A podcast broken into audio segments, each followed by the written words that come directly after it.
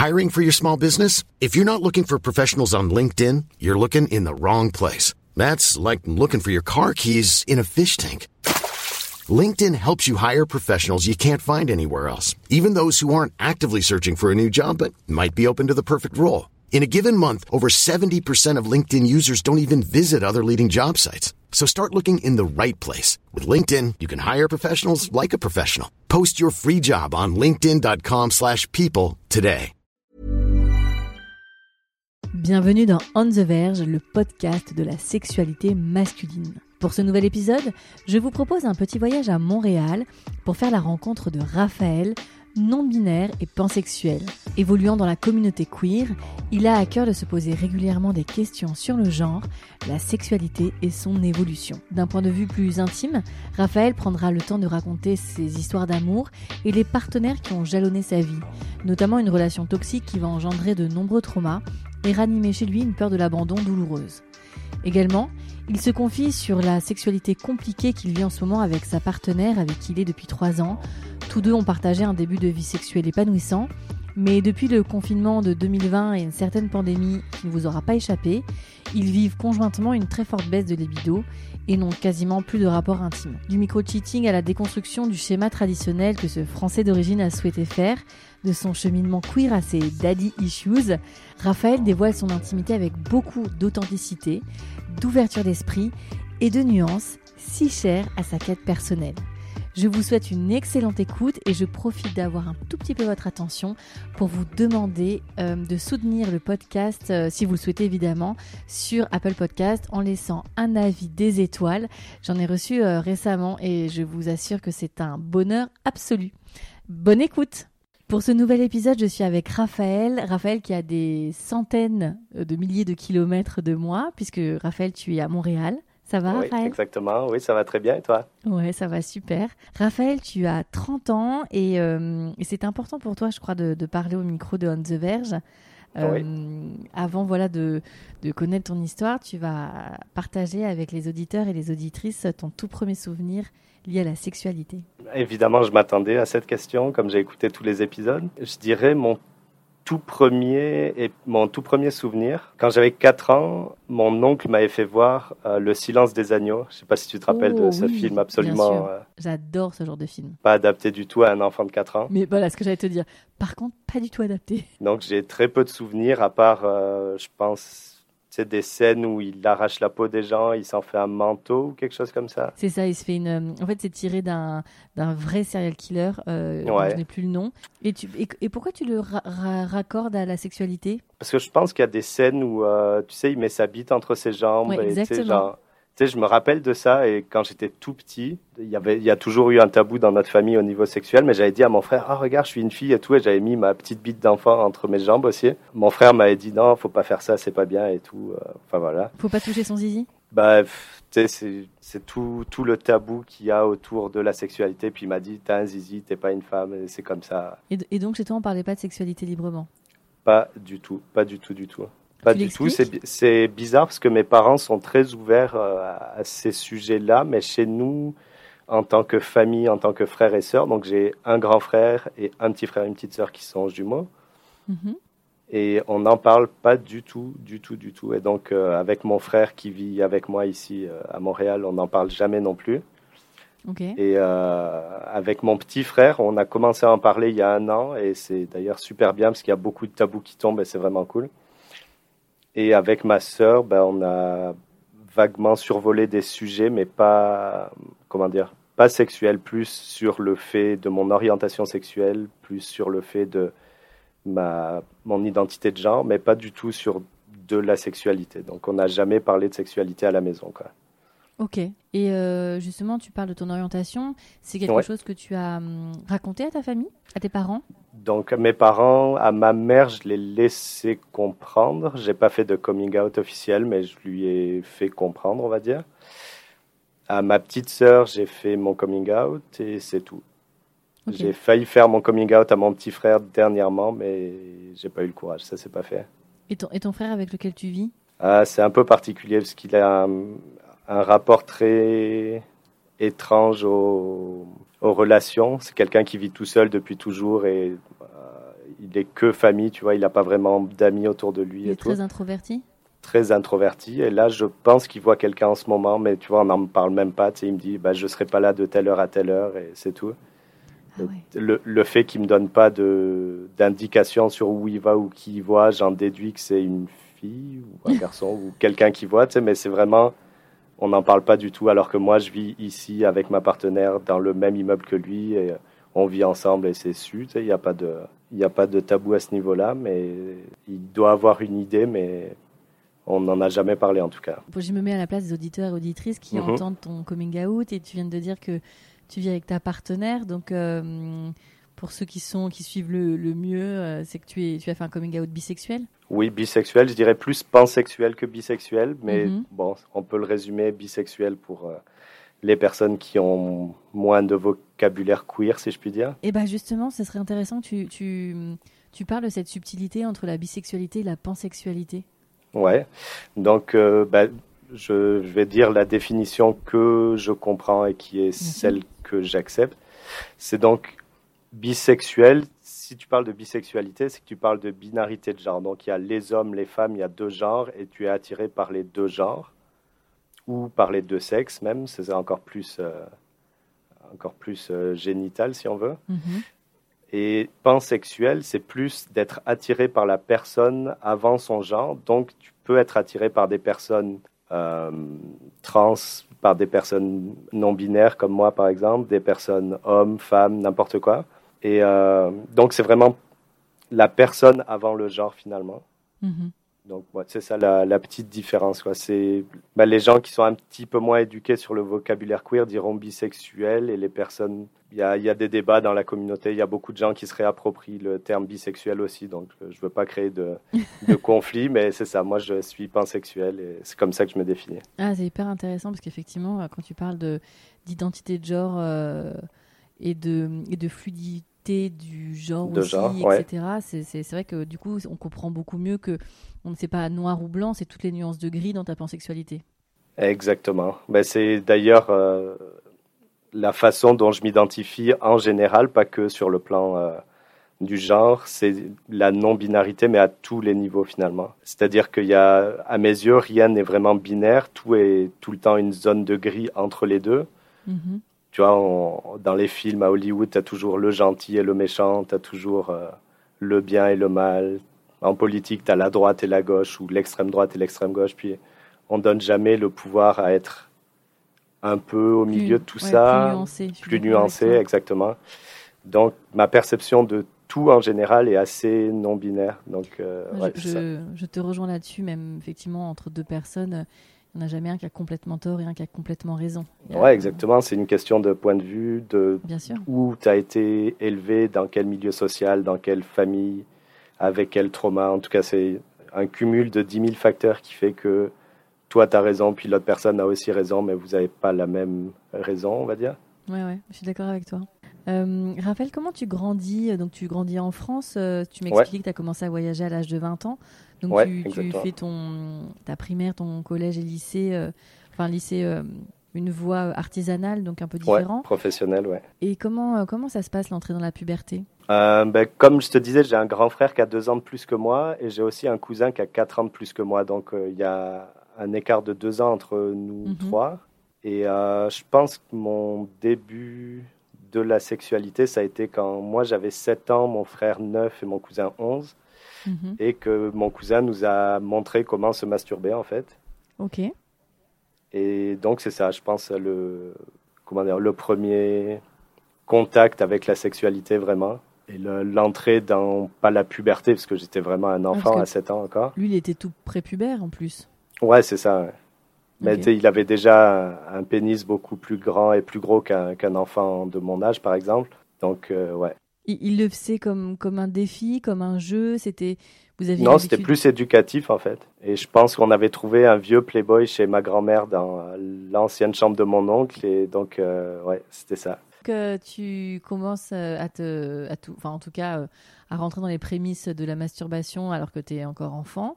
Ouais. Euh, comment ça va se passer l'entrée dans la prépuberté? J'ai jamais trop arrêté de me masturber depuis euh, que j'ai 7, 8, 9, 10, 11. Mhm. Euh, après, à 12 ans, j'ai eu accès à Internet, je pense, à 12 ou 13 ans. Mais jusqu'à là, tu vois, je me masturbais tout le temps un petit peu. Genre, je saurais pas te dire une fréquence, mais c'était quelque chose qui existait dans ma vie. Et après, quand Internet est arrivé chez moi, bah, ça, ça a tout changé, c'est clair. Et puis en plus, tu avais l'âge où ça changeait aussi int- intérieurement, chimiquement. Ouais, bah ouais, c'est ça. J'ai eu ma première éjaculation à 12 ans, puis ça a été euh, l'épiphanie. Ça a été vraiment. euh, je me rappelle exactement euh, dans ma chambre. euh, genre, je peux te, te, te décrire ma chambre à ce moment-là, exactement. une photo de cet, en- de cet instant. Exactement, ouais. Ok. Et donc là, après, j'ai plus jamais arrêté de me masturber. Genre, c'était mon hobby, mon passe-temps préféré, quoi. Tu regardais quoi comme porno? En 2000, euh, c'était quoi, 2003, 2004, euh, c'était tout ce qu'il y avait. Mhm. C'était, c'était pas l'époque où il y avait des mots-clics ou, euh, comment on dit, des, des mots-clés, pardon, ou des, des hashtags ou des trucs comme ça. C'était, t'allais sur, à cette époque-là, même moi, j'allais sur Emule et je tapais n'importe quoi, Mhm. des noms de films et tu tombais tout le temps sur des trucs complètement incroyables, genre des, des orgies allemandes ou des trucs en Tchécoslovaquie, genre des trucs un peu fous. Et après, j'ai commencé à taper ben, un peu tout. T'en parlais avec les copains d'école? Ouais, vachement. Avec deux copains euh, précisément, parce que les autres étaient vachement gamins. Et moi et ces deux copains, on était vachement plus euh, développés euh, au niveau de l'intérêt. Ouais, c'est ça. Et bah, d'ailleurs, je trouve ça un peu triste parce que j'ai l'impression d'avoir manqué un petit peu de, l'innocence de l'enfance. Mhm.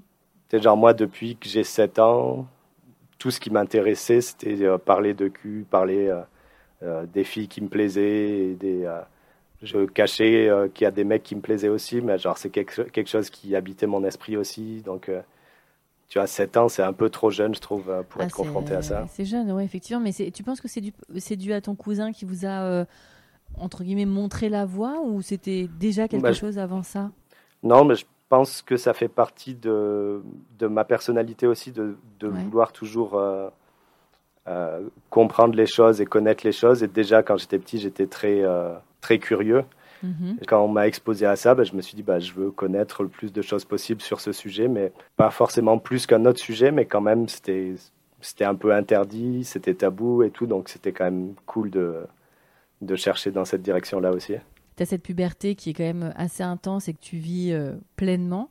Euh, comment Ouais. vont se passer les premiers flirts? Est-ce que tu es dans un environnement où tu, euh, tu vas facilement vers les filles? Bah, Les garçons, tu dis que ça reste secret pour le moment? Donc, non, pas du tout, du tout, du tout. j'étais la tout. personne la plus timide de l'univers. Euh, j'étais ultra timide, donc j'avais mes copains avec qui on discutait de ça, on allait les uns chez les autres et tout, on, on se masturbait les uns chez les autres ensemble et tout, euh, le fameux. Ah oui, Mais, branlette euh, collectif. Exactement, ouais. Et, Mais non, les filles, je pense que la première fois que j'ai fait la bise à une fille du collège, j'étais en quatrième, donc tu vois, j'avais euh, 13 ou 14 ans, et ça c'était la première bise, c'est pas le premier flirt ou le premier... C'était la première fois que j'adressais vraiment la parole à une fille, euh, j'étais... euh, J'avais ouais, 13 ans, je pense. Qu'est-ce qui te faisait peur? Je saurais pas dire vraiment. Non, je sais pas. Je pense que c'est un cumul de mon éducation et de. Je sais pas trop. Par contre, j'étais tout le temps très amoureux. Tout le temps depuis le CP, je pense. Donc, le CP, il y a eu Isabelle en premier. Après, il y a eu Marine. Euh, sixième, cinquième, il n'y avait pas grand. Il n'y avait pas une personne spécifique, mais genre. J'avais des, des crushs un peu sur tout le monde. Et après, euh, en quatrième, il y en a eu deux ou trois dans ma classe où j'étais éperdument amoureux. Mais genre, je pensais qu'à ça, c'était un peu obsessif. Et voilà, ça a duré comme ça jusqu'à ce que je quitte le collège, en fait.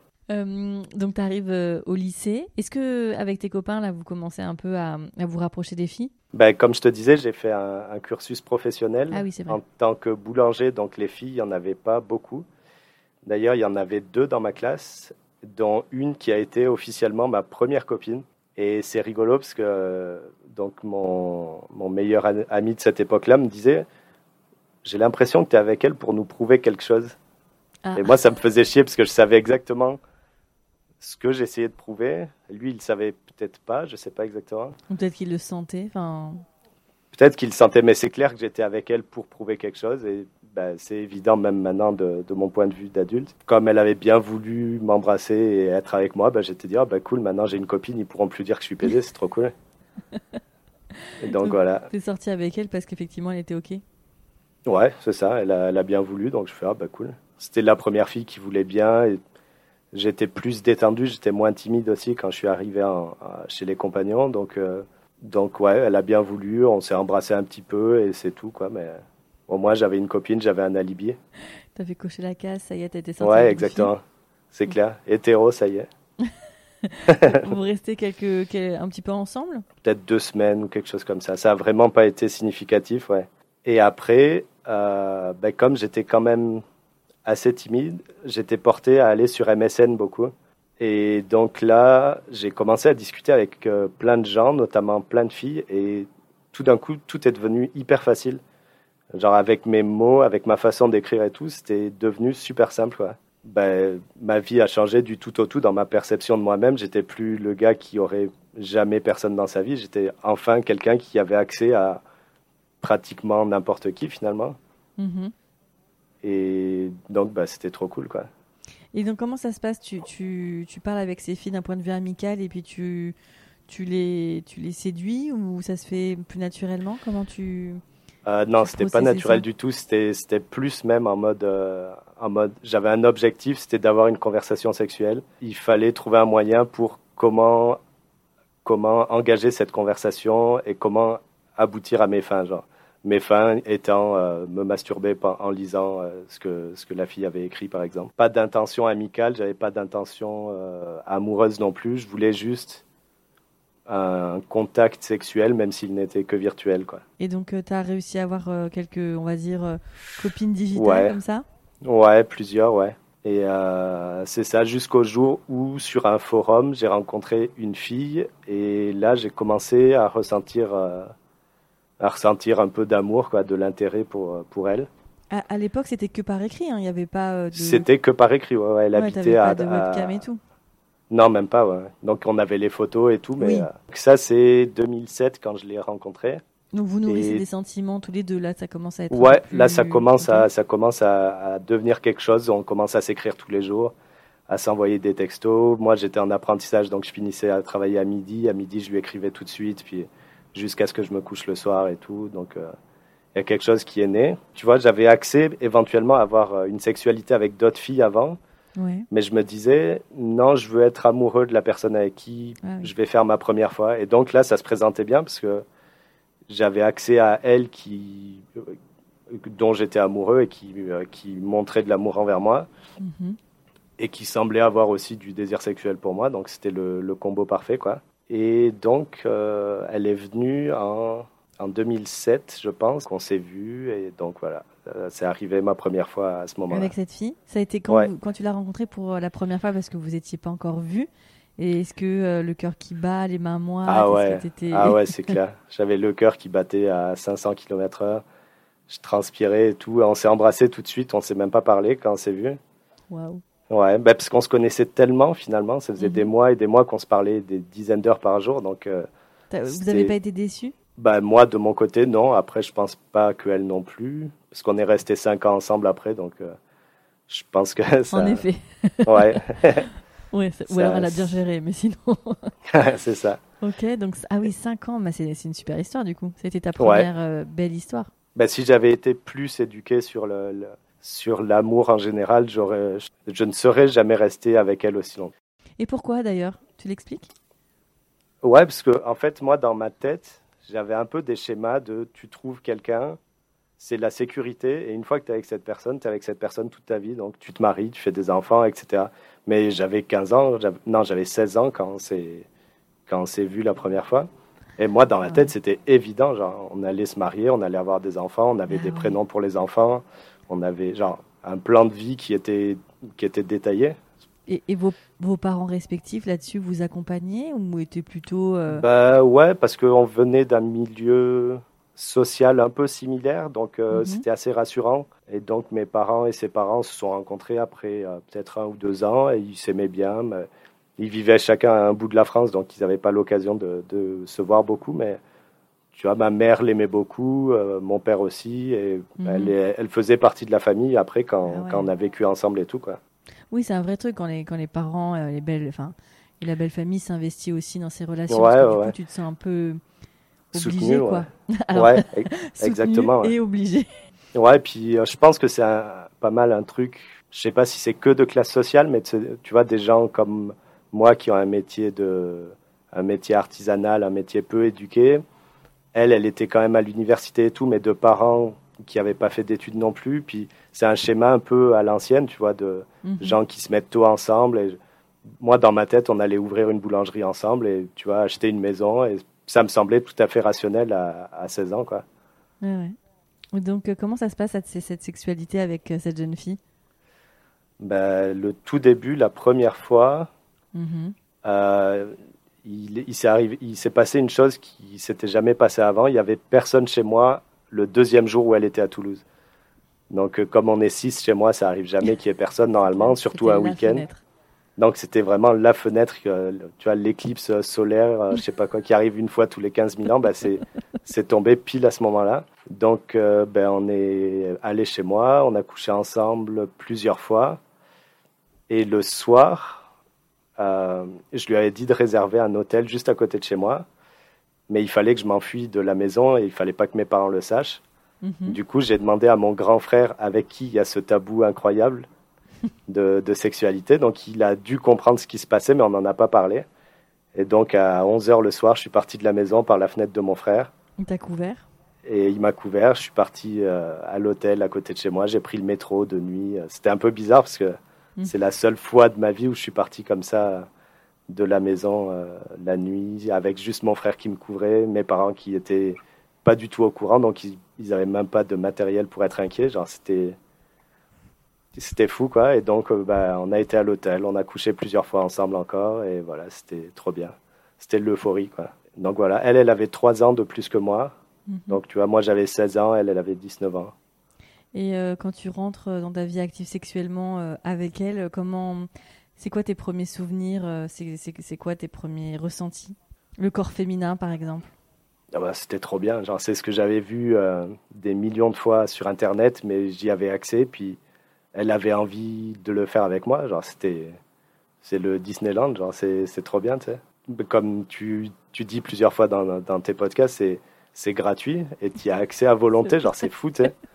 Genre, et pour quelqu'un qui a grandi comme moi avec très peu de confiance en soi et tout, tu te dis, mais c'est incroyable. Elle, elle veut, elle veut bien. Genre, puis à chaque fois que j'ai envie, elle veut bien, puis on couche, on couche, on couche. Genre, c'est euphorisant, ça, ça s'arrête Mhm. jamais, c'est trop bien, quoi. Malheureusement, j'ai eu l'éducation euh, sexuelle uniquement par le porno, donc euh, je pense qu'elle, elle n'a pas dû être très, très satisfaite pendant cinq ans, même je pense qu'elle n'a pas été satisfaite du tout. Mhm. Mais pour moi, c'était incroyable, genre, je faisais, euh, je couchais quand je voulais avec quelqu'un qui me plaisait, genre, c'était, et quelqu'un que j'aimais aussi, genre, c'était vraiment un combo incroyable. Et euh, donc pendant 5 ans, comment va évoluer votre sexualité de, de jeune ado, vie- début de vie d'adulte? Bah, c'est à, ce- c'est à ce niveau-là que je dirais que j'aurais pas dû rester avec elle. C'est parce que dans la grosse partie de ma tête, il fallait que je reste avec elle, il fallait que je sois avec elle. C'était la femme de ma vie, donc il fallait qu'on fasse notre vie ensemble et tout. Seulement, j'avais du désir pour plein d'autres gens à côté. Comme je savais que j'avais cette faculté à, écrire à des personnes et d'avoir des conversations sexuelles, ben, j'ai mis ça, j'ai mis ça à exécution des dizaines et des dizaines et sûrement des centaines de fois. Et donc, euh, c'est de la tromperie, même si c'est pas physique, c'est clairement de la tromperie. Donc, euh, ouais, notre, euh, nos cinq ans, ça a été presque que ça, quoi. Vous avez fait ce qu'on appelle le micro-cheating. Ouais, bah là, c'était euh, macro-cheating. là. C'était, je, je faisais vraiment que ça. Genre, je lui écrivais à elle et en même temps, à côté, j'écrivais à d'autres personnes euh, sur des conversations sexuelles. Alors, Donc des conversations fou, sexuelles, c'est quoi? C'est que tu as un rapport sexuel par écrit C'est que tu dragues la Ouais. nana C'est Bah, c'est un peu un mélange de tout ça, ouais. Puis euh, Mhm. j'aimais bien m'adapter à chaque nouvelle personne, donc bah, c'était trop bien. C'est toujours quelque chose que, que j'aime, tu vois, de le flirt et, le, et la découverte par l'écriture. Genre, j'adore euh, lire des messages qui expriment l'excitation de l'autre personne que j'ai Mhm. créée. Genre, je trouve ça incroyable. L'histoire se termine au bout de 5 ans? Ouais, mais elle s'est terminée mille fois entre temps, parce qu'elle s'en est rendue compte mille fois entre temps, mais j'ai réussi à la rattraper mille fois. Et Voilà, je lui ai fait énormément de mal. C'est bah, c'est horrible. Ben, j'étais pas assez éduqué pour le savoir non plus, mais voilà, je lui ai fait beaucoup de mal. J'ai réussi à la reprendre plein de fois, alors que j'aurais dû la laisser dès le début, mais c'est ça. Et donc après cinq ans, entre-temps, je suis une fois on s'est séparés, j'ai décidé de venir vivre à Montréal. Après trois semaines à Montréal, je me suis rendu compte qu'elle me manquait, donc j'ai décidé que je revenais. Je suis revenu pendant six mois vivre chez elle à l'autre bout de la France, donc euh, c'était euh, hyper particulier de vivre à Troyes, tu vois, comparé à Toulouse, c'est vraiment un monde différent, quoi. Et donc j'ai rien fait pendant six mois, je suis resté sur le canapé à attendre qu'elle revienne du travail, genre c'était un peu horrible, quoi. Et donc je rentrais à Toulouse euh, une fois par mois à peu près, et un jour je suis rentré, puis j'ai rencontré une autre fille, et là, bah, j'ai j'ai décidé que c'était fini, quoi. Ouais. L'histoire se termine définitivement là en 2011. Et donc je rencontre une autre fille et là je reste 4 ans avec elle. T'es un gars des relations longues aussi. Ouais, exactement. Ben, j'ai fait presque que ça sur euh, toute, euh, toute ma vie. Euh. Ok, donc tu enchaînes 4 ans avec cette jeune femme. Comment se, ouais. se passe, parce que là tu as un petit peu plus d'expérience sexuelle, notamment avec ta première partenaire. Ouais. tu, les hommes là-dedans, tu continues à bah, J'ai des crushs, mais je consomme pas de pornographie euh, gay. Ouais, c'est ce que j'ai te demandé. Donc, euh, tu vois, je, je commence à m'intéresser à la culture queer. Mais tu processes euh, le fait que les mecs te plaisent ou t'en fais un non-sujet? J'en fais un non-sujet parce que ma, ma, sexualité avec les filles me suffit amplement. Donc, je m'identifie en tant que personne queer à partir de, je pense, bah, assez jeune en fait, hein, depuis 16 ou 17 ans. Mhm. Mais euh, ma, ma, sexualité avec les filles me comble suffisamment pour pas avoir à, aller du côté des garçons, quoi. Alors, pardon de, poser cette question, mais comment euh, est-ce que tu es légitime en tant qu'homme hétéro euh, cis de te de te sentir proche de la communauté queer? Je suis ni un homme hétéro, ni un homme cis, ni ben, je suis non binaire et je suis pansexuel, donc je oui, rentre dans aucune des cases. Je, je, parle de à ce moment-là quand tu as 16-17 ans. Hein. Ouais, non, mais je, je, je, je m'identifie déjà comme, euh, tu vois, je, je sens que j'ai de l'attraction, je sens que j'ai des crushs, je sens, c'est pas forcément un désir sexuel, mais je sens que j'ai une attirance envers, euh, envers des, des hommes. Ou, j'ai toujours eu aussi beaucoup d'attirance envers les filles très masculines ou, euh, ou les, les, hommes trans. Ou, enfin, j'ai toujours aimé ce qui est au bord du genre, en fait. Les hommes très féminins ou les femmes très masculines. Mais j'aime mhm. aussi les hommes très masculins et j'aime aussi les femmes très féminines. Mais je dirais que ce que, ce que je préférais à cette époque-là, c'était les femmes très masculines et les hommes très féminins. Moi, à mes yeux, j'étais, euh, j'étais au milieu, tu vois. J'étais attiré par les hommes très féminins et dans ma tête, il y avait une espèce de binarité de genre aussi. Tu sais, je me disais, il y a les hommes, les femmes et il y a quelque chose au milieu. Il y a une, une petite limite et moi, ce que j'aime, c'est tout ce qui est autour de cette limite-là. Puis... D'accord. C'est ça que je voulais te demander, hein, c'est que j'ai bien compris euh, ta non-binarité et ta pansexualité. Euh, loin de moi l'idée de vouloir te mettre dans cette étiquette de, mec cis hétéro, mais c'était plus la, question à 16-17 ans quand tu te rapproches justement de ce milieu queer. Euh, qu'est-ce qui voilà, qu'est-ce qui te fait sentir proche de de cette communauté Tu viens d'y répondre, c'est que déjà là, tu aimais bien flirter, ou en tout cas les limites de genre. Ouais, et j'avais beaucoup de crush sur plein de types de mecs différents. Ben, ça n'a jamais été une attirance physique. Ça a toujours été telle personne. Je ne sais pas trop pourquoi. Est-ce que c'est un charme? Est-ce que c'est sa personnalité ou quelque chose? Mais ça, ça a toujours existé. Donc j'ai réussi à le verbaliser ou à le conscientiser en tout cas. Et donc je me suis euh, presque toujours perçu dans la communauté queer finalement. Ok. Donc euh, en 2011-2012, donc tu, tu, commences ta nouvelle relation avec cette jeune femme. Comment euh, vous allez appréhender votre sexualité? Parce que pareil, a monté au milieu de la vingtaine, donc peut-être euh, un peu plus sûr de toi, un peu plus ouais, donc en phase avec ta sexualité. Ouais, donc c'était mieux, je dirais, que ma première relation dans le sens sexuel, parce que c'est quelqu'un qui avait plus de désir sexuel, puis c'était c'était plus fou. Même si j'accorde peu d'importance au physique, elle me plaisait plus physiquement aussi, donc c'était un cumul de choses que je trouvais qui était mieux qu'avant. Par contre, euh, j'ai pas trop arrêté non plus de, discuter avec d'autres filles à côté. Et donc, euh, bah, ça, ça a ruiné aussi la confiance dès le début. Euh. Ah, elle a découvert aussi? Ouais. Ça a été une relation hyper toxique des, des deux bords, je dirais. C'était, Alors, pourquoi elle était toxique? Est-ce que tu arrives à le résumer? Parce que on était à des, ni- à des niveaux différents de nos vies. Et moi, j'étais devenu vachement plus confiant en moi. J'avais vécu à Montréal, j'avais commencé à vivre mes, mes rêves et tout. Et elle, elle était encore euh, presque. euh, elle avait qu'un an de moins que moi, mais elle était presque enfant encore. Elle Mhm. n'avait rien fait trop de sa vie et tout. Et j'ai l'impression qu'elle avait vachement de jalousie par rapport à ça. Dans- ton, dans ton mouvement, dans ton énergie, elle, elle arrivait Ouais, c'est ça. Moi, Est-ce j'étais que tu avais déjà ton mulet? non, Parce qu'il faut savoir que Raphaël porte un mulet, mais comme personne ne porte le mulet, quoi. c'est vrai, ouais. Look.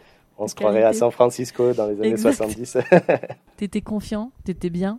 Ouais, c'était la meilleure période de ma vie, ça, quand j'ai, ben, quand je suis parti de Troyes et que je suis revenu à Montréal quelques semaines et jusqu'à ce que je me remette avec cette fille-là. C'était vraiment la meilleure période, quoi. J'étais hyper confiant. Tout était simple. Genre, c'était vraiment bien, quoi. Mhm. Et sexuellement, ça se passait comment? Sexuellement, c'était génial. Se- Seulement, euh, j'ai toujours été affecté par le côté euh, psychologique et elle avait vachement d'emprise sur moi psychologiquement. Mhm.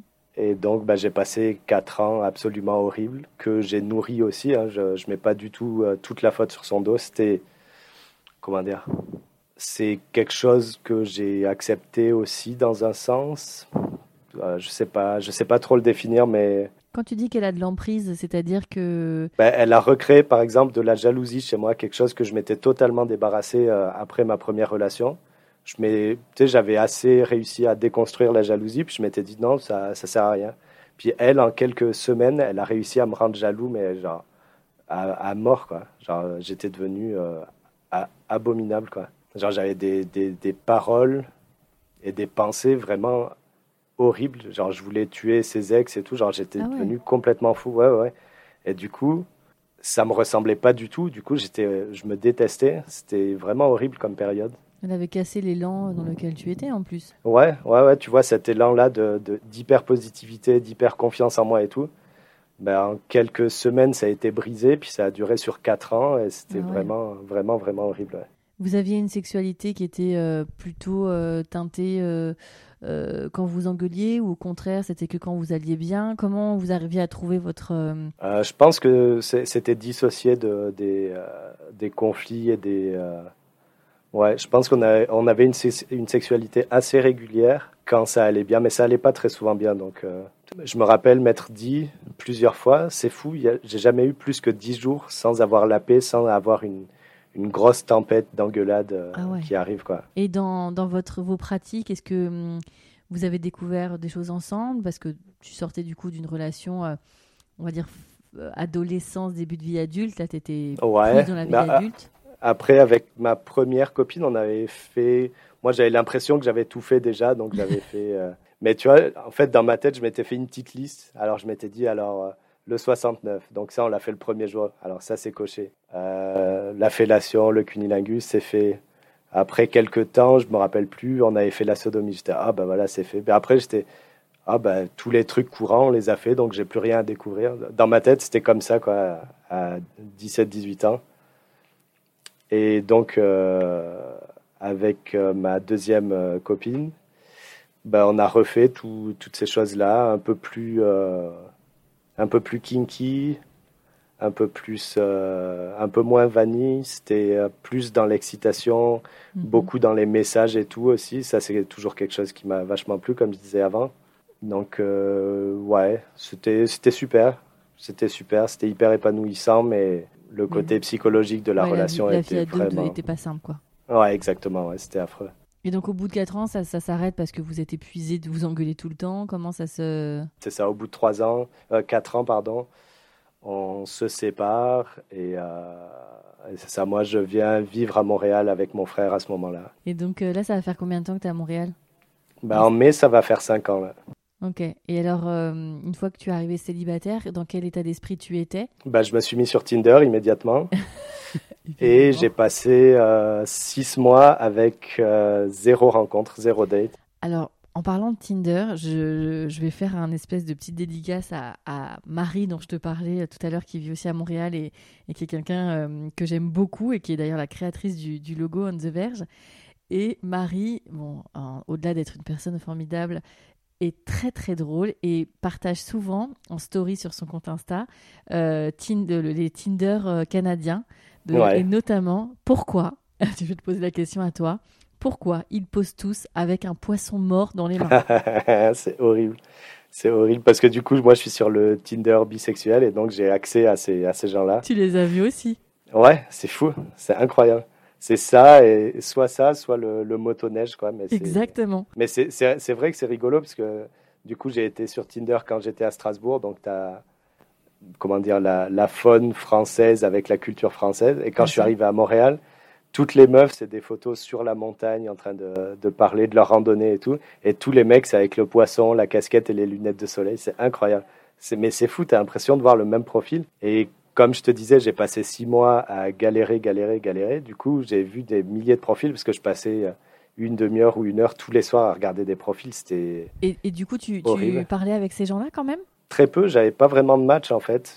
J'avais l'impression d'être un peu transparent. C'est un peu le. Bah parce que tu n'avais pas de poisson, peut-être. bah ouais, mais j'aurais dû être original justement de pas avoir de poisson. Je vais faire un petit saut dans le futur par rapport à cette époque-là. Je, je me suis remis après sur euh, sur Tinder plus tard quand j'avais les cheveux roses et que mon profil écrivait genre queer as fuck et tout, genre. Et si t'es perçu comme un mec hétéro, t'as vachement moins de succès que si t'es perçu comme une personne queer ou comme un homme bi ou quelque chose comme ça. Du coup, j'ai passé six mois avec zéro match. Puis quand j'ai mis ces photos-là avec les cheveux roses et, euh, et, euh, écrit queer et une bio euh, queer, quoi. Mais là, j'ai eu je suis resté qu'une semaine, je pense, et j'ai eu cinq dates en cinq jours ou quelque chose comme ça. J'ai pas eu de rapport sexuel excessif, mais j'avais accès à une sexualité quotidienne, genre avec des personnes différentes tous les jours, ce qui était totalement pas le cas. Donc à cette époque-là, quand je suis arrivé à Montréal. Donc tu t'es arrivé à Montréal, euh, tu es sur Tinder, pendant six mois tu galères à, trouver euh, des dates. Euh, comment tu vas sortir de cette spirale? Je vais rencontrer deux filles en même temps sur Tinder, deux filles qui me répondent en même temps. Et donc, je vais voir la première qui est en couple et qui a des enfants mais qui trompe son copain. Je passe la journée avec elle, on va au cinéma, on va chez sa mère, on couche ensemble. Donc j'étais, ah ça y est, je me suis remis en selle, ça y est, je reprends confiance en moi. Et là, je rentre, je prends le métro et j'arrive à ma station de métro. Et il y a la deuxième fille qui me dit, bah, viens chez moi tout de suite. Euh. je, te, je te paye le taxi. Et donc, euh, j'ai pris le taxi. Scénario. Je suis allé chez elle, on a couché ensemble. Et le soir, j'étais, mais c'est fou. J'ai couché avec deux personnes aujourd'hui, alors que j'ai couché avec personne depuis six mois. Quoi. Et comment ça se passe alors d'appréhender des, ces, ces, ces, nanas avec qui tu vas juste coucher parce qu'on n'est pas dans, dans, tes relations passées avec du sentiment, avec de la relation? Ça s'est pas passé comme ça parce que justement, comme j'ai eu accès à ça, je me suis dit, bah, il faut pas que je le lâche. Donc, je me suis mis en couple avec une des deux euh, ah. pendant un an et demi. Donc celle qui n'avait pas d'enfant. Celle qui n'avait pas d'enfant, mais qui avait trompé son mari. Ouais, c'est ça. Mais qui avait beaucoup de chats. Beaucoup de chats? Ouais, quand je suis arrivé, elle en avait cinq, puis à un moment, elle en a eu jusqu'à neuf entre celles qu'elle gardait et tout. Comment va, pareil, euh, comment va se dérouler votre, votre intimité? Au début, les, les, premiers jours, ça semble incroyable parce que justement, j'ai été euh, abstinent contre mon gré pendant des mois, donc c'était trop bien. Puis à un moment, je me suis rendu compte qu'elle, elle avait besoin de boire énormément d'alcool pour avoir des, rapports sexuels. Donc à la première date, ça m'avait pas trop choqué. Puis à la deuxième, troisième, puis au bout d'un moment, je me suis dit, mais c'est bizarre, elle, elle est... Parce que moi, je bois très très peu d'alcool. Et du coup, je me dis, mais elle, elle est complètement bourrée. Une fois que, que j'ai eu mon... Comment dire que je mourrais plus d'envie d'avoir des rapports sexuels, une fois que j'étais un peu comblé, donc après deux, trois jours, je me suis dit, mais en fait, c'est hyper chelou. J'ai pas du tout envie d'avoir de rapport avec quelqu'un qui est pas totalement conscient. Même mhm. Au niveau du consentement, c'est un peu chelou. Après, euh, elle, elle a fonctionné comme ça pendant des années. Elle, elle rencontrait un gars différent chaque soir, tout le temps, tout le temps, tout le temps avant moi. Tu, sais pourquoi elle était dans cette consommation? Ouais, elle a beaucoup de problèmes. Euh, avec ses parents notamment. Ils l'ont très mal éduqué. Ses, ses parents sont des, des toxicomanes. Euh. donc c'est des gens qui consomment des produits, des drogues dures, genre de l'héroïne, des choses comme ça, mais qui sont capables de travailler. Donc ils travaillaient dans les ministères à Ottawa, tu vois, et euh, ils l'ont pas vraiment éduqué en fait. comme ils avaient assez d'argent, dès qu'elle avait des problèmes, ben, ils lui filaient plein d'argent pour qu'elle règle ses problèmes tout seule. Et donc, euh, ouais, elle a beaucoup de problèmes financiers et des problèmes, euh, bah, tu vois, avec les chats, c'est pareil. Elle avait neuf chats. Toutes les associations l'ont bannie pour pas qu'elle elle puisse adopter d'autres chats et tout. Quand on s'est rencontrés, elle m'a dit qu'elle avait rencontré 50 mecs en deux mois avant moi, tu vois. Et donc, on s'est rencontrés, on s'est mis ensemble. Et quand on s'est séparés, on s'est revus quelques mois après. Puis elle m'a dit qu'elle avait déjà recouché avec 50 autres mecs aussi. C'est même si je me suis mis avec elle, j'ai jamais été amoureux d'elle. D'accord. Et j'ai jamais été vraiment accroché. C'était plus pour combler une peur d'abandon et une peur d'être seul qu'autre mhm. chose que j'étais avec elle. Mais quand tu restes un an et demi avec elle, c'est ta compagne, euh, c'est exclusif ou? Ouais, malheureusement, ouais, c'était.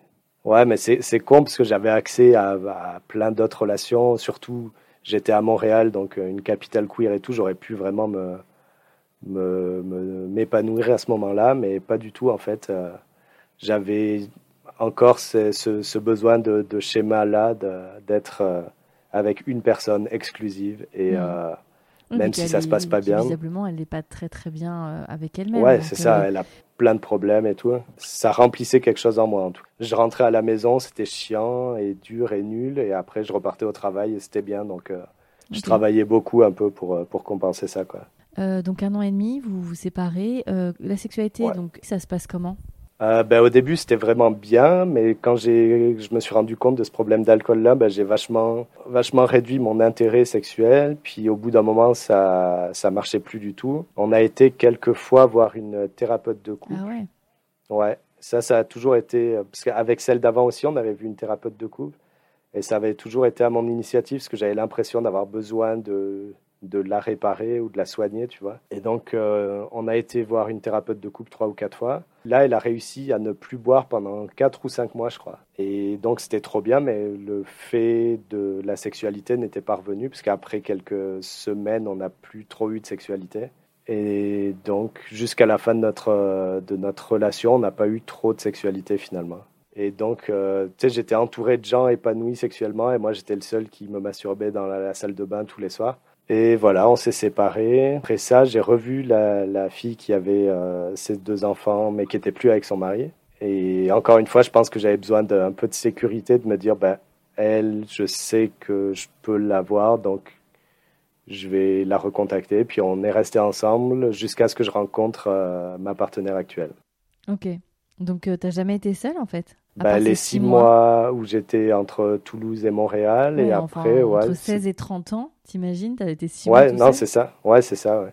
Après, il y a eu des petites coupures parce qu'avec mes deux premières, on a eu des moments où on s'est séparés et tout. Mais ouais, j'ai, j'ai pas dû passer plus d'un an ou euh, un an et demi tout seul euh, depuis 16 ans. Ouais. Ça te fait peur? Un peu, ouais. Bah, je me rends compte que c'est une dépendance affective, c'est assez clair.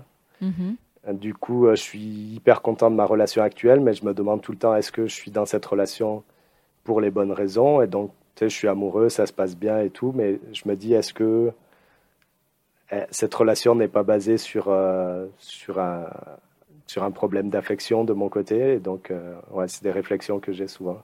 Dès, le départ de notre entretien, tu te définis comme non-binaire, pansexuel. Ouais. Jusqu'à maintenant. Il n'y a eu que des filles, ouais. que des femmes hétéros. ouais, non, pas que des femmes hétéros, mais que des femmes, ouais. Que des femmes. Elles n'étaient pas toutes hétéros.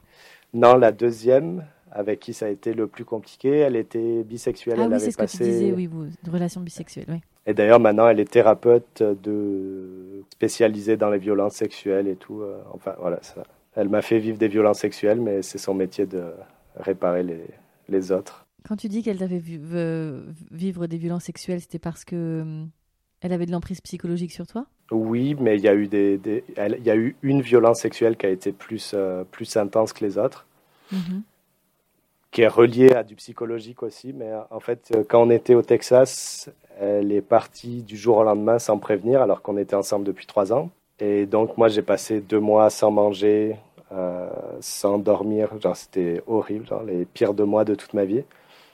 Et au bout de deux mois, elle a repris contact avec moi et elle m'a dit, bah, entre-temps, j'ai couché avec deux mecs et tout. Euh. Donc c'était hyper douloureux pour moi. Et moi, j'étais pas prêt à recoucher avec elle quand je suis revenu chez elle après, après ce, ce temps-là. Et seulement euh, ma blessure d'abandon était hyper, euh, hyper fragilisée. Elle, elle m'avait abandonné clairement pendant deux mois sans contact. Tu sais pourquoi? Parce que tu peux effectivement avoir besoin d'être seul ou que sais-je, mais c'est un cumul de, de 10 000 choses. Je pense qu'elle a voulu reprendre sa vie en main. Tu vois, elle s'est mise avec moi quand elle sortait du lycée et elle a rien fait jusqu'à ce qu'on se sépare en fait. Donc euh, là, quand elle est partie du Texas, elle est revenue à Toulouse, elle s'est inscrite à une université de psychologie, puis depuis ce moment-là, elle a jamais arrêté ses études et maintenant elle est psychologue. Donc euh, mhm. c'était quand même, ouais, c'est quand même une bonne chose pour elle de son côté. Bien sûr. C'est ça. Et donc euh, la, la violence sexuelle dont je voudrais parler, c'est en revenant du Texas, elle me dit qu'elle a couché avec deux mecs, en plus deux mecs que je connais de, je sais qui ils sont, puis je les méprisais à, à cette époque-là en tout cas. Et donc c'était encore plus blessante. J'avais vraiment l'impression qu'elle avait fait pour me blesser. J'ai pas dormi pendant une semaine quand elle m'a dit ça. Épuisé, mais lessivé. Je sais pas quel est le mot le plus fort pour euh, pour parler de, de fatigue, mais c'est ouais, j'étais au bout du rouleau quoi. Et au bout d'une semaine, alors que comme je te disais, je bois pas d'alcool ou très peu, bah, j'ai bu un demi litre de rhum avec euh, avec euh, du jus de fruits pour pas sentir l'alcool, tout d'un coup comme ça à jeun pour essayer de m'endormir alors que je pense pas que ça aide vraiment.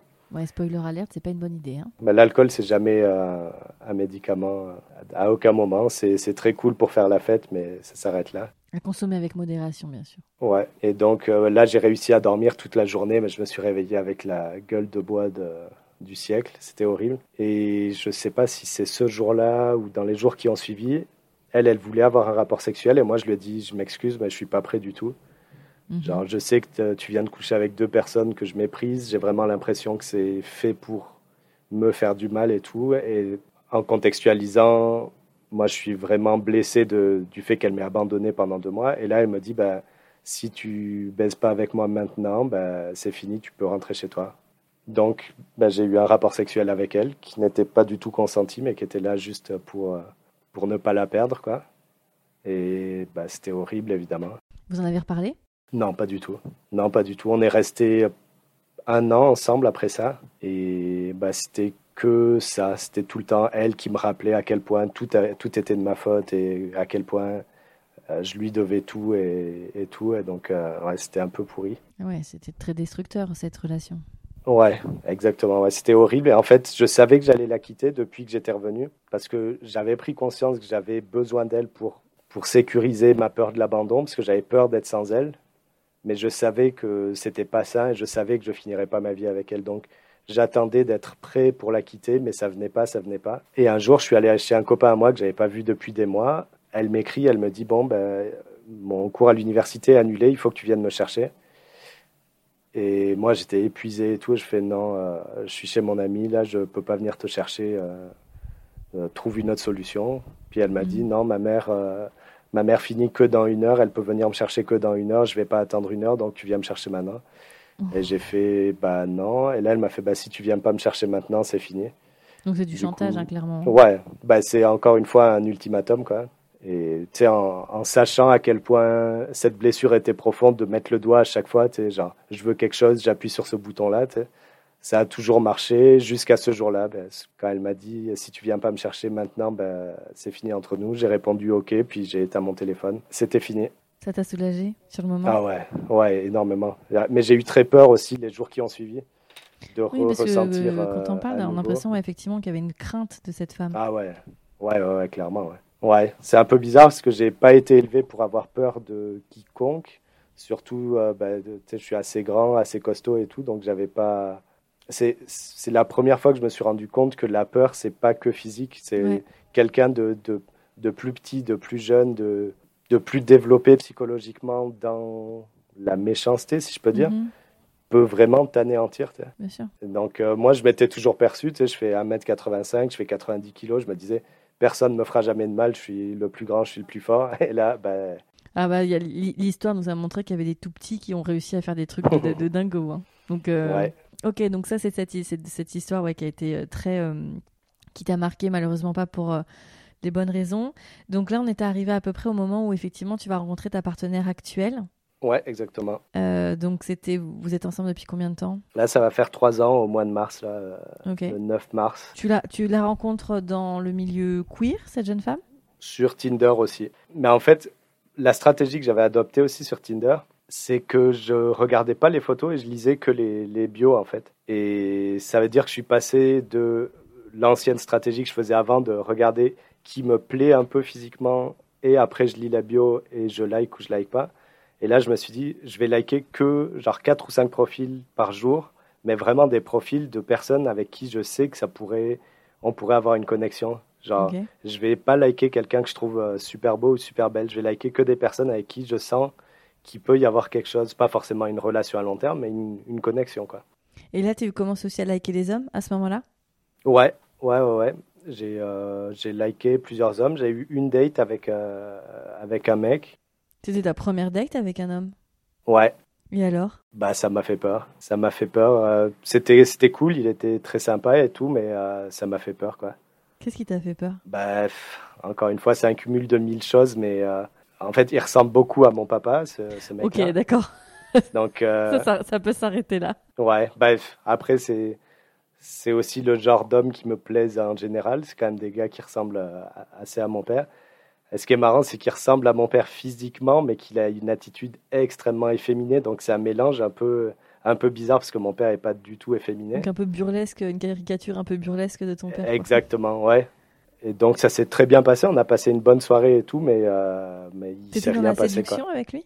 Par message, ouais. Puis quand il était à la maison, après, pas du tout. J'étais en mode un peu, je veux pas qu'il voit que j'ai peur, mais il va rien se passer. Bah, c'était un peu bizarre moi, j'avais de l'attirance, mais en même temps, j'avais peur, pas de lui, pas qu'il me fasse mal ou pas qu'il m'agresse ou quelque chose. J'étais confronté à quelque chose à l'intérieur de moi et je me disais, ah, je suis pas prêt en fait. ouais. Et tu, tu, lui as dit après par message? Je pense que je lui ai dit avant. Je lui ai dit que malgré le fait que j'ai la vingtaine bien avancée, j'ai jamais été avec de mecs et tout. Et il a été hyper compréhensif. C'est aussi pour ça que je l'ai permis de, de venir chez moi. Parce qu'il m'a dit inquiète-toi pas si euh, s'il se passe rien il se passe rien. Genre je viens pas ici juste pour avoir du sexe je veux passer du temps avec toi et tout. Donc il était vachement rassurant quand même quoi. Et il t'a mis en sécurité pour le coup. Il m'a mis en sécurité. Puis j'ai passé une très bonne soirée. Puis c'est quelqu'un pour qui euh, j'ai euh, j'ai tout le respect du monde. J'ai aucune antipathie envers lui c'est juste que ça ça a pas ça, s'est pas développé exactement ouais je pense que la peur qu'il y a en moi, elle est vachement, euh, elle est vachement teintée de tabou, tu sais. Bien sûr. elle, elle, est très culturelle, hein, ta peur. Ouais, ouais, ouais. Puis c'est, vachement de l'homophobie internalisée aussi. Enfin, c'est, c'est quelque chose qui est construit et reconstruit et qui est hyper solide. Donc c'est hyper mhm. dur à, à déconstruire, malgré le fait que je sois dans le milieu queer depuis, depuis la moitié de ma vie et tout. C'est des trucs qui sont vachement durs à, à détruire. Euh, et donc là, on est à quelques encablures de rencontrer ta, ta partenaire d'aujourd'hui. Donc tu, la rencontres sur Tinder? Donc c'est à cette période-là où je te disais tout à l'heure que j'ai rencontré cinq personnes en cinq jours. Et elle, Parce que je pense tu as les cheveux roses à ce moment-là et était beaucoup plus affirmée dans, ta, dans ton expression de genre euh, fluide. Ouais, exactement. Et donc, bah, ça se passe super bien. Je rencontre plein de gens hyper intéressants et tout. Euh, des, des filles trans, des personnes non binaires, des... Genre, euh, une multitude de profils, euh, genre cinq personnes, cinq profils différents, quoi, vraiment. Et ben, je pense que ma compagne actuelle était euh, dans ces cinq-là, ou juste après, ou mhm. à cette période-là en tout cas. Puis quand on s'est rencontrés, elle est venue chez moi, puis on a discuté beaucoup, beaucoup, beaucoup. On a couché ensemble trois fois, je pense. Et là, on s'est endormis les uns l'un dans les bras de l'autre et on a dormi 12 heures à la suite tous les deux. Genre, on s'est couché à 6 heures le soir et on s'est levé à 6 heures le matin. C'était comme si il y avait un relâchement qui s'était opéré, genre, euh, genre enfin je me sens bien, enfin je me sens compris, enfin je me sens safe et tout. Et du coup, c'est ça, ouais. Et votre sexualité avec euh, tous les deux, comment elle se passe, euh, cette intimité? Parce que ça va faire trois ans. Ça va faire trois ans. Vous donc, avez trouvé votre rythme On a trouvé notre rythme. Au début, c'était très intense parce que c'était le début, comme toujours. Une ou deux fois par jour, tous les jours. Et après quelques mois, ben, on habitait chacun dans notre appartement respectif, mais on était tout le temps, tout le temps ensemble. Et après, il y a le confinement qui est arrivé. Et le confinement a fait qu'on est resté ensemble euh, pendant dix mois à la suite, en fait. 24 heures sur 24. Et ben, ça, ça a totalement coupé notre sexualité, en fait. Ah mince. Moi, j'étais chez elle. Et ben là, notre sexualité a totalement disparu en fait. Parce que au Canada, c'était comme en France, c'est-à-dire qu'on ne pouvait pas du tout sortir. On pouvait marcher un peu dans la rue, on pouvait euh, aller à l'épicerie et tout, mais on pouvait pas faire. Euh, tu vois, on devait sortir euh, juste faire les courses une ou deux fois par semaine, et après on était tout le temps, tout le temps à la maison ensemble. Et ça, ça a complètement stoppé votre libido. Ouais, carrément, ouais. Tu l'expliques comment? Bah, je pense que c'est, il y a plus de limite entre la entre la routine d'une journée et la séduction et le désir et tout. Genre tout devient hyper homogène et tout est tout le temps pareil. Bien sûr. Tu sais, quand tu te vois, quand tu travailles, tu rentres le soir et tout, t'as pas les mêmes horaires. Tu vois, il y a, y a quelque chose qui peut. Il y a des rythmes différents qui peuvent rester, mais là, c'était vraiment tout le temps, tout le temps, tout le temps la même chose. Quoi. Donc, c'était super parce qu'on était ensemble tout le temps, on regardait plein de séries, on faisait vachement de câlins, on, a, on se tenait tout le temps la main et tout. Genre, c'était vraiment bien, mais par contre, la sexualité a complètement disparu. Quoi. Et toi, euh, au-delà de la sexualité de couple, toi, niveau masturbation, pareil? Non, j'ai jamais arrêté euh, la masturbation. J'ai jamais arrêté depuis toujours. Bah, c'est sûr que quand j'avais deux rapports avec euh, elle ou avec quelqu'un d'autre par jour, je me masturbais pas. Mais dès que j'ai pas de relation sexuelle sur un sur une base régulière, bah, je me masturbe. Mais ouais, une ou deux fois par jour, presque tous les jours. Et vous avez réussi à, à retravailler cette libido ce désir? Euh, On a beaucoup essayé, mais euh, non, on n'a pas réussi euh, à reprendre un rythme. Tu vois, c'est vraiment occasionnel. Quand ça arrive, c'est, on va dire, une fois tous les deux mois, mais c'est c'est pas du tout régulier, quoi. C'est. Vous en parlez? Ouais, on a, on essaye d'en parler. En fait, c'est toujours moi qui initie le truc. Du coup, moi, j'ai un peu l'impression de trop demander. J'avais instauré un truc, tu sais, je disais, bah, si tu veux, on n'a qu'à décider d'une date et d'un jour on se dit, ce, à ce moment-là, on va avoir un rapport sexuel. Et donc, on a fait ça deux, trois fois, mais même ça, ça, ça marchait pas vraiment. ça, peut, ça peut stresser un peu. Ouais, parce que quand le moment arrive, tu sais, tu viens, puis tu, tu sais que c'est calculé et tout. Donc, euh, Mais pourtant, on a envie, et quand ça marche, ça marche, et ça marche bien, et on prend beaucoup de plaisir et tout. Mais en fait, c'est passer au-dessus de la petite gêne qui est, qui est le plus dur, en fait. C'est juste ça. C'est quoi la petite gêne? Mais Je dirais qu'il y a vachement de tendresse entre nous. Et le fait de passer de la tendresse à la sensualité ou à la sexualité, il y a un petit moment entre les deux et c'est cette petite gap-là qui est dure à passer en fait. Mhm.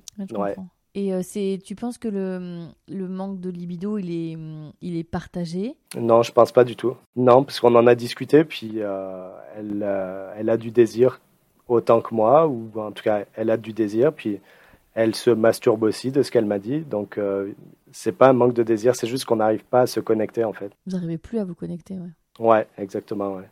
Et quelles sont les solutions que, que vous allez mettre en place ou auxquelles vous avez pensé ou auxquelles toi tu as pensé euh, Moi, j'ai pensé à acheter un sextoy, euh, un vibrateur pour elle, parce que mhm. le sien était brisé, puis moi, je trouve que c'est un bon allié pour moi, mais c'est pareil, ça n'a pas vraiment marché. Donc ça a marché deux, trois fois. Puis après, euh, on l'utilise quand on a des rapports, on l'utilise. Mais bon, comme ça arrive pas, bah... Et après, ben, j'avais mis ce truc-là de rendez-vous, de dire, tiens, tel jour à telle heure, est-ce que tu es d'accord? Oui, bon, ben, ça va arriver. Mais ça marche pas trop non plus.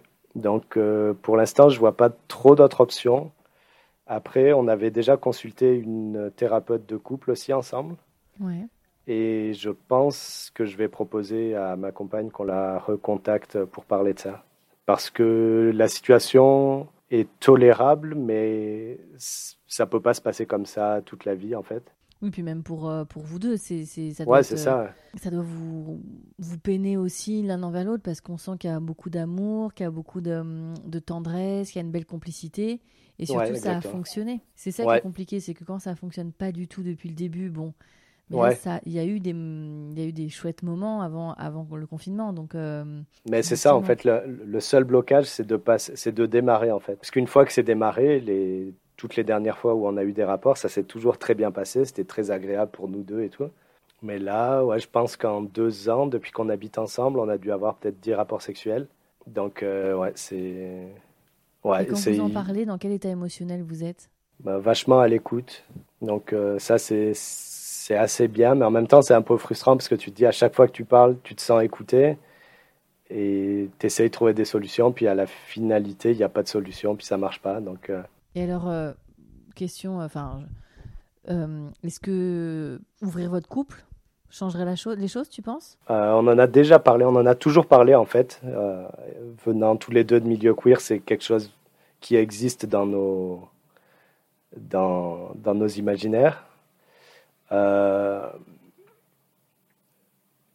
je sais pas, il faudrait qu'on en parle parce que moi j'ai toujours peur un petit peu de la vexer et de la brusquer. Et comme j'ai cette peur de l'abandon, j'ai peur qu'elle me quitte en fait si, si je, j'ouvre ce genre de sujet. Pardon, hein, parce que la, la, violence de ma question, mais qu'est-ce qui se passe si tu es tout seul? Ben, rien, en fait, j'ai, j'ai été tout seul et c'est pas si horrible que ça.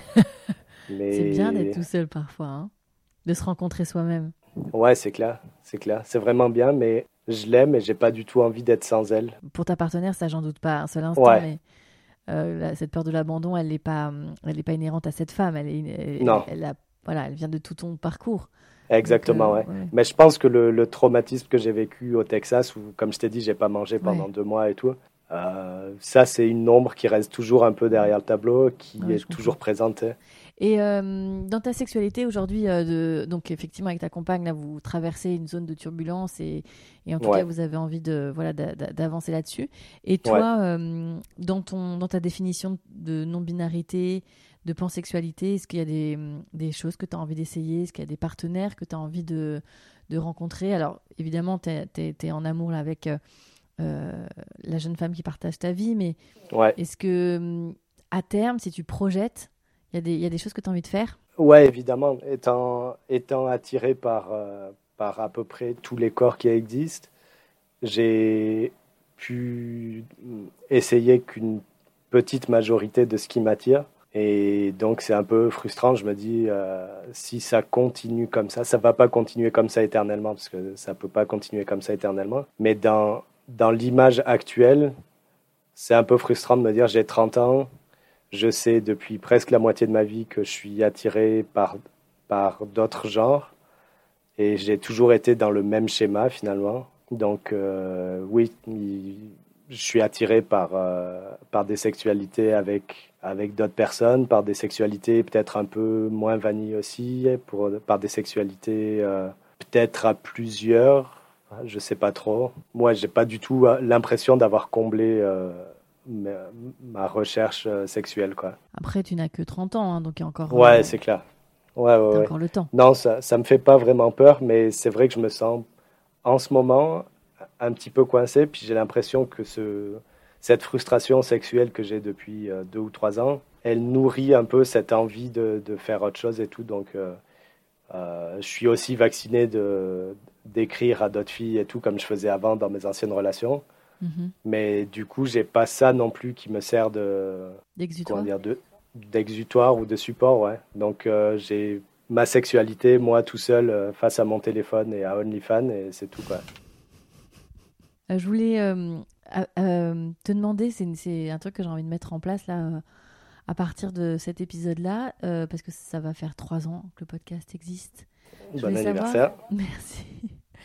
Euh, je voulais savoir c'était lequel des épisodes que tu avais préféré. Celui de Gilles. Gilles. Ouais, ah ouais. Coucou Gilles. Quand je l'ai écouté, je me suis dit, genre, j'ai aucun doute, c'est vraiment mon épisode préféré. Genre, il y a... ça m'étonnerait qu'un qu'un autre épisode le, le détrône. Ah ouais, j'avoue Ouais, que tout Gilles, à fait passionnant. Ouais, mais en fait, il ressemble exactement un peu à l'image que, que je me suis déjà fait de moi-même euh, dans un fantasme de moi dans le futur, par exemple. Ok. Dans rappelle- sexualités très extrêmes. Très libéré plus que très extrême, tu sais. Alors il a, il a des pratiques quand même qui sont. Ouais, mais ça, j'ai pas vraiment de tabou quant à, aux sexualités extrêmes. Mhm. Donc, euh, les trucs du raw et tout, ça me dérange pas, ça m'excite pas outre mesure, mais si je ressens de l'excitation chez l'autre personne, ça pourrait m'exciter aussi. Donc, mais le fait de à quel point il est totalement libéré sur, euh, Ouais. sur ces sujets, ouais, j'ai vraiment adoré cet épisode. D'ailleurs, je pense que je vais le réécouter bientôt. Ça marche. Euh, ok, c'est cool. Et Euh, j'ai aussi beaucoup aimé Mathéo, le, le dernier Ah euh, oui, ah, qui est sorti. t'aimes bien les daddies en fait, hein ouais, daddy hein. Comme je disais, le seul date que j'ai eu avec quelqu'un, c'est quelqu'un qui ressemble à mon père. Donc, Il y a un truc à. tu- tu- demain matin, tu reparleras à ta thérapeute sur le sujet. Il y a un truc. c'est vrai que ouais, l'épisode de Mathéo qui est sorti, euh, récemment, c'est le 63 a, pas mal plu aussi. Là, j'ai eu pas mal de d'auditeurs et d'auditrices qui ont bien aimé sa vision du sexe qui est trop à droite. ouais, j'ai adoré cette phrase. ok, Raphaël, ça va faire un petit bout de temps qu'on discute, toi et moi. Qu'est-ce que tu pourrais dire pour conclure cet épisode? Ma perception du monde en général est non binaire, donc que ce soit comment dire politique ou que ce soit sexuel, que ce soit une identité de genre et tout. Et j'ai l'impression qu'il faudrait qu'on perçoive plus les choses avec plus de nuances. Ouais, j'aimerais bien que que les débats en général soient plus nuancés, mhm. que les personnes soient plus nuancées, qu'on accepte aussi que les personnes soient et des personnalités multiples et qu'on ne mette pas tout le monde dans telle case par rapport à, par, exemple, une sexualité, mais par exemple à, un métier ou une origine sociale ou quelque chose comme ça. Donc, euh, ouais, moi je me considère comme une personnalité plurielle et j'aimerais bien que, être perçu comme ça et que les gens se perçoivent comme ça aussi. Par exemple, euh, tu vois, mon travail en ce moment, c'est d'être euh, enseignant de boulangerie. Donc, quand je suis à l'école en train d'enseigner, ben, je suis monsieur le professeur, genre je suis grand, je suis costaud et j'ai ma moustache et mon mulet, genre. Mais... ressembles un peu à effectivement un producteur de porno des années 70. Exactement, Tom Selleck ou à San Francisco. Donc j'ai cette image-là, mais ça ne veut pas dire que quand je suis dans un club gay ou quand je vais euh, à mon événement préféré qui est un karaoké, un strip karaoké qui est à Montréal, bah, je suis hyper efféminé, puis hyper, euh, comment dire, bah, hyper pédé, quoi. Et je, je, trouve ça trop bien, mais j'ai le même physique, mais ma, la perception qu'ont les gens de moi est vachement différente. Et même la perception que j'ai de moi à ce moment-là est vachement différente aussi.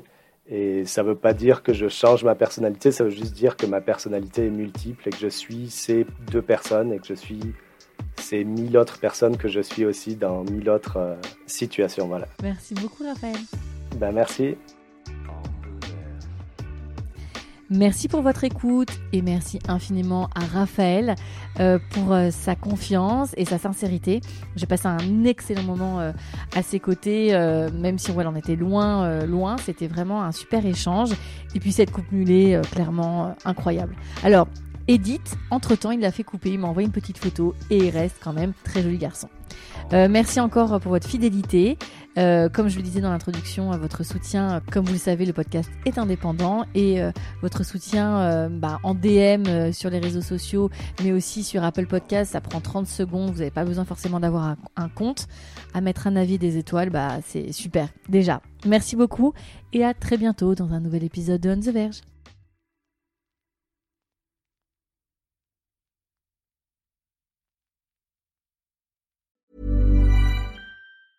When your skin feels nourished and glows, you radiate confidence. Osea makes giving your skin a glow up easy with their clean, clinically proven Mega Moisture Duo. This seaweed powered duo features two of Osea's best sellers, Undaria Algae Body Oil and Undaria Collagen Body Lotion. Glow from the inside out. Get 10% off your first order with code GLOW at OseaMalibu.com. That's O S E A Malibu.com code GLOW.